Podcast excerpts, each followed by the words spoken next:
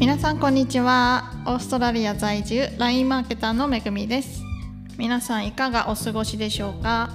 えー、なんかねこのポッドキャストをね大学の友達がたまたま聞いてくれたみたいであの嬉しい感想をねいただいたんですけどまあどんな感想だったかっていうとねあのまあ久しぶりにね声声を聞けたことがまず嬉しかったっていうところとあのなんかすごい癒されるとかなんか浄化の効果があるよっていう風にね言ってくれてまさかこのね私の声で癒しとかねなんかこうエネルギーを浄化したりする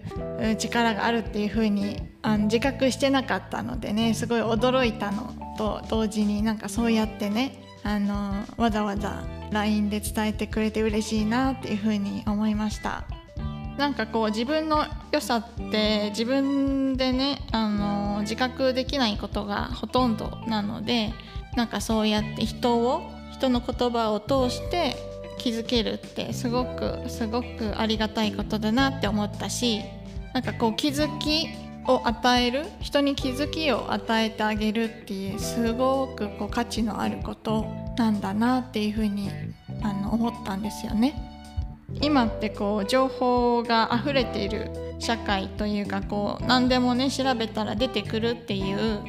まあ時代じゃないですか。となった時に情報を与えるっていうよりかは気づきを与えるっていうところにすごくあの価値が出てくるなというふうに思ったんですよね。うん、問題提起というか気づかせるところそうそこがねできる人っていうのはこれからあの人に喜ばれるし求められる人材なんじゃないかなっていうふうに思いました。という余談はさておき、えー、今日の本題、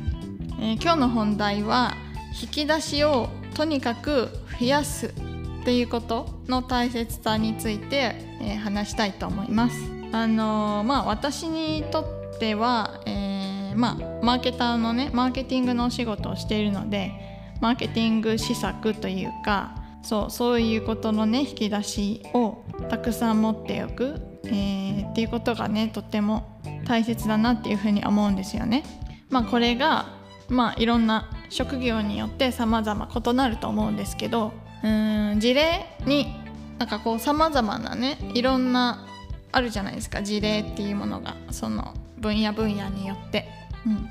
その事例にたくさん触れるっていうことこれがねもうすごく大切だなっていうふうに思うんですよね。なかなかここをねすっ飛ばしてしまう人があの多いんですけど、うん、なんかこうね成功事例っていうものだけに、えー、フォーカスしたりしてしまいがちなんですけどまあそればっかりじゃなくてもよくって、うん、とにかく引き出しを増やすっていうところ。これなんで必要なのかなってえー、思う人もいるのかなって思うんですけど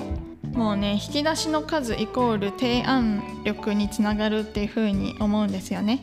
そう、まあ、自分がねその施策をできるかできないかは関係なくて、えーと、どれだけのね施策を知ってて、えー、その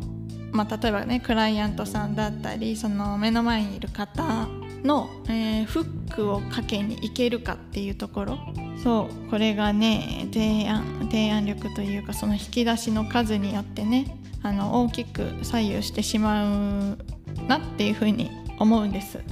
あの経験とかっていうのって積み重ねでしか増え増やすことって難しいと思うんですけど引き出しを増やすのって時間をかけたりしなくてもできることなんですよね。そう。とにかくたくさんの事例に触れる、えー、見に行くということ。これ全く違うジャンル。例えば語学とか、まあ、私はあの英語をね喋るんですけどやっぱりその語学の上達とかっていうのもあの日々の積み重ねなのでね急にこう話せるようになったり聞こえるようになったりっていうことはありえないんですけど単語をね知ってる。単語っていうのもまあ、ある意味引き出しじゃないですか。その表現方法という観点でいくと。そう。でね単語語彙力がないと話せないじゃないですか。話せないし目の前の人を喜ばせることがあの難しいですよね。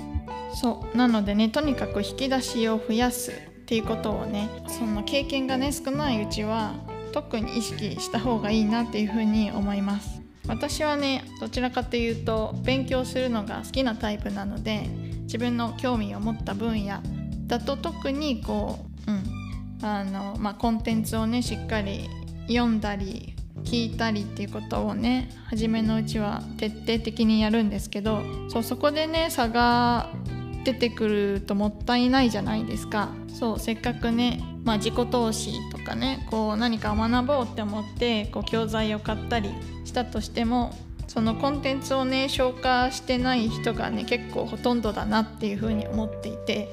なんかそこで差が出るのってすごくもったいないなっていうふうに思うので、うん。まあ、とにかく引き出しを増やすってところを経験がないなりにねそこはしっかりやってった方がいいと思うし私もねこれからどの分野に行ったとしてもそこはしっかりやっていきたいなというふうに思います。